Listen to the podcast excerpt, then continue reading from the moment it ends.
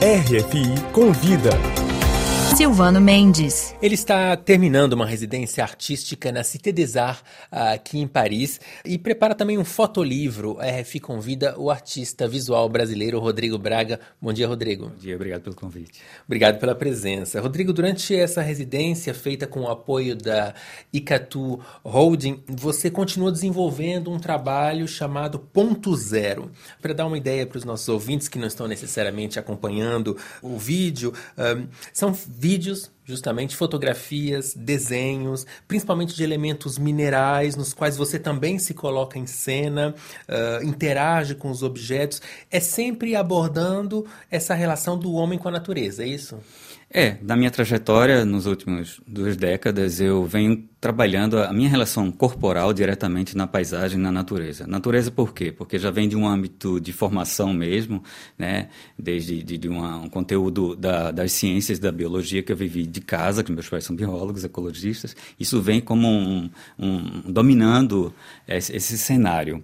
É, mas, sobretudo, a minha obra fala do homem e é, é da relação homem e seu meio, não necessariamente a natureza. Nunca será uma natureza idílica. É sempre a natureza natureza não romantizada e, sobretudo, forçosamente modificada pelo homem, né? Nesse embate trágico que é, é viver nesse planeta.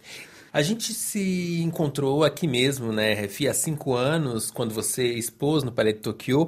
Eu me lembro que nessa época você dizia que mesmo se você tem as suas convicções pessoais e que o seu trabalho aborda a questão do homem, essa relação do homem com a natureza, não havia necessariamente um militantismo explícito nessas obras. Uh, em cinco anos, muita coisa aconteceu. O mundo mudou, o Brasil mudou. Uh, por exemplo, você nasceu em Manaus, uh, acompanha certamente o debate sobre a situação na Amazônia.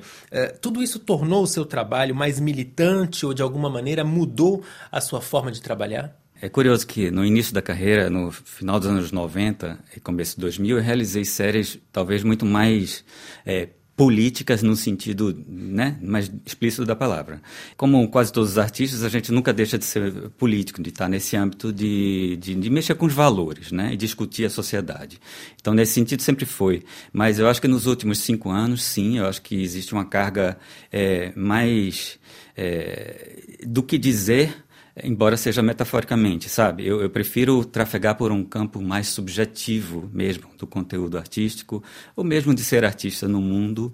É, eu sempre digo que eu tenho pais ecologistas, mas eu não sou um ecologista, nunca serei um ecologista clássico, mas eu consigo debater esses, essas questões, tanto na política também. Então, é, o homem ali é, assume uma posição meio solitária nessa série é, ponto zero. E o ponto zero é o quê? Meio que o princípio de tudo, quer dizer, a, a energia é quase zero ali, sem movimento, estável, mas mesmo assim esse ponto zero conserva uma energia que é da entropia.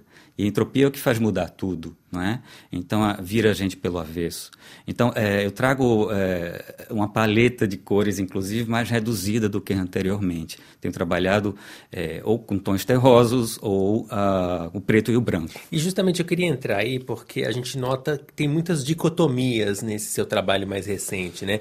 Tem, como você disse, a predominância do preto e do branco, tem a questão da esquerda e da direita, e, não tem como a gente não ver isso como uma, uma metáfora dessas polarizações uh, ou pelo menos é apresentado dessa maneira o seu, o seu trabalho, sejam elas essas polarizações uh, sociais, ambientais, mas também políticas. É essa a intenção? Sim, sim. Dentro do campo ambiental, inclusive, isso, isso aparece dentro de uma carbonização. Né? Existe o elemento carvão, inclusive, nessas imagens, nas fotografias, ou mesmo nos desenhos que eu uso carvão para desenhar. Ou a, a cal, ou gesso. Então, o homem um pouco engessado, petrificado, então, essa questão, essa dureza da alma e, e, e da, da, situação atual é, aparece, mas, com, repito, dessa maneira mais subjetiva, muito mais aberta, o que eu gosto de, de trafegar. E você também está organizando um fotolivro eh, com edição e texto da pesquisadora e curadora Marcela Marais.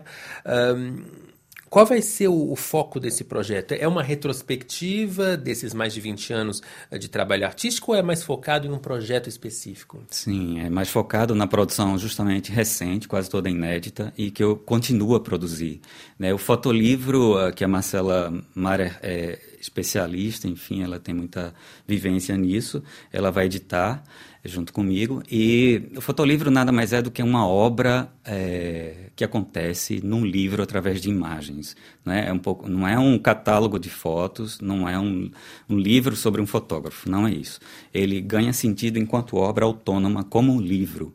É, isso é um grande desafio, eu nunca fiz um livro assim. Eu já tenho livros de, de carreira ou de catálogos, mas é a primeira vez que eu penso um livro enquanto obra. Mas não vai, é, não deixa de ser também uma oportunidade para gerar as exposições.